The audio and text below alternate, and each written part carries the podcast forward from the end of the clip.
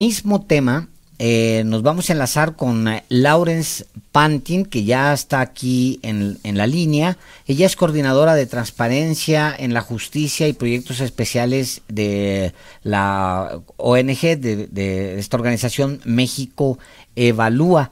Eh, pues bienvenida a los periodistas, Lawrence. Muchas gracias, buenas tardes.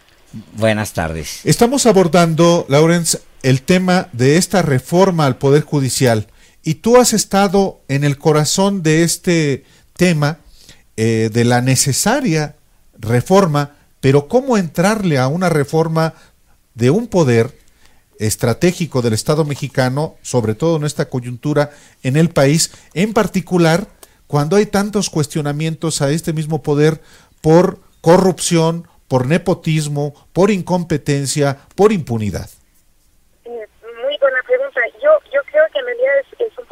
la cuestión del, del huevo o la gallina. Es decir, eh, eh, las iniciativas eh, se están planteando por los cuestionamientos o los cuestionamientos se plantean este a, raíz de las iniciativas.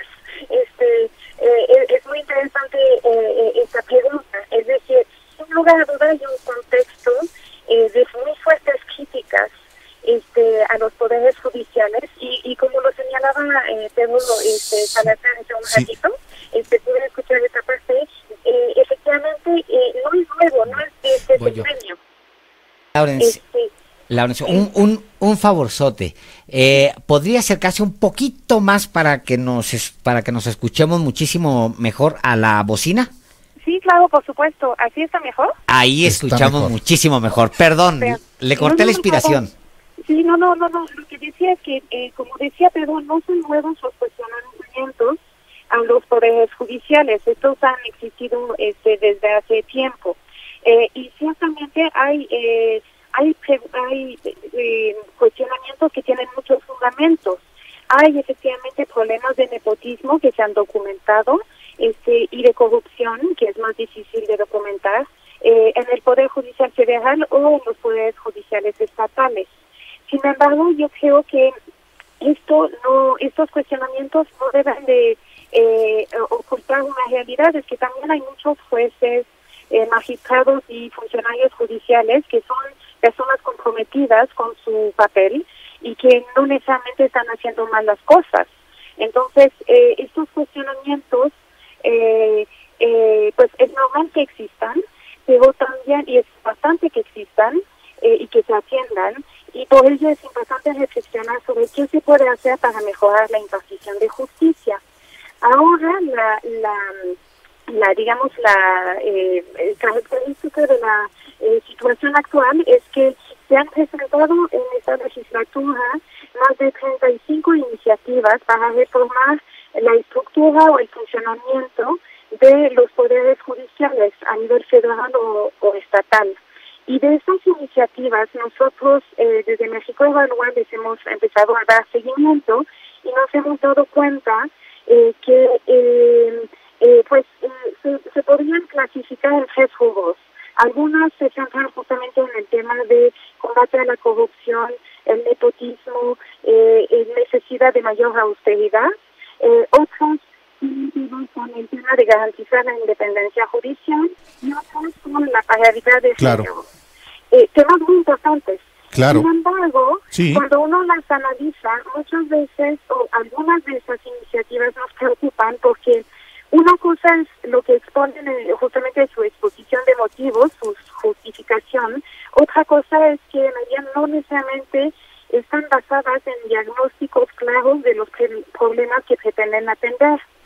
Con lo cual, las medidas que proponen a veces podrían tener efectos contraproducentes este, y como también lo, lo, lo mencionaba Pedro, eh, muchas de esas iniciativas se han construido sin tomar en cuenta, sin consultar a los integrantes de los poderes judiciales. Entonces, eh, eh, querer imponerles reformas sin consultarlos eh, puede generar efectos muy negativos.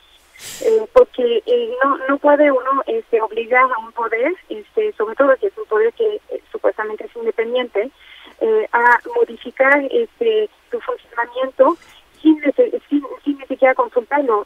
Es hasta eh, cierto punto incluso este eh, pues eh, goceo, ¿no? Claro. Digamos. Este, entonces, eh, es muy importante eh, esa, esa, esa necesidad de consultar a los poderes judiciales. Claro.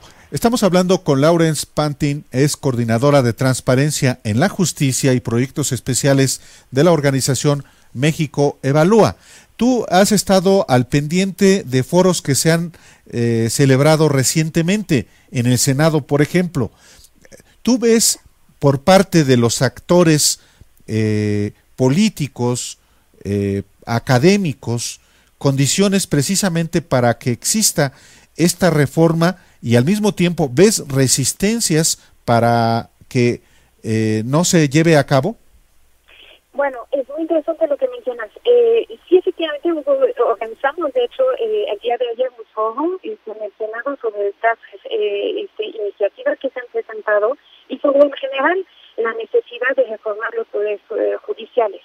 Eh, ahí hay un, eh, eh, un tema bien interesante. Eh, nosotros vimos interés por parte de ciertos legisladores eh, en, en escuchar lo que teníamos que decir eh, sociedad civil, academia y también integrantes de los poderes judiciales, porque algunos acudieron. Este, entonces, porque eso es el punto del foro, sentar a todos en la misma mesa. Entonces, eh, es, eh, vimos esa apertura por parte de eh, los legisladores, algunos por, por lo menos. Este, también vimos interés por parte de ciertos actores de los poderes judiciales. Pero sin lugar a duda, este, también sabemos que existen resistencias este, entre algunos legisladores y este, algunos actores eh, del, de los poderes judiciales. Entonces, no, no va a ser una cosa sencilla. Muy bien. Claro.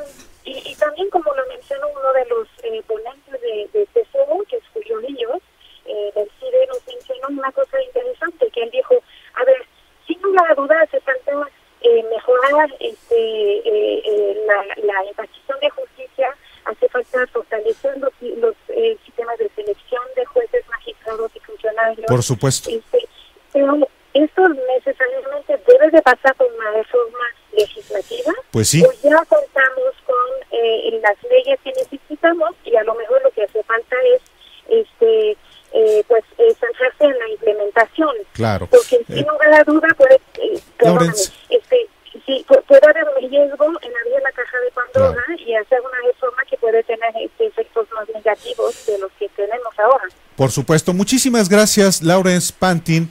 Ella es eh, coordinadora de transparencia en la justicia y proyectos especiales de México Evalúa. Muchísimas gracias por eh, informar a nuestro auditorio sobre este asunto. Muy buenas Muchas- tardes. muchas gracias a ustedes buenas tardes Hasta luego. Gracias. Y bueno,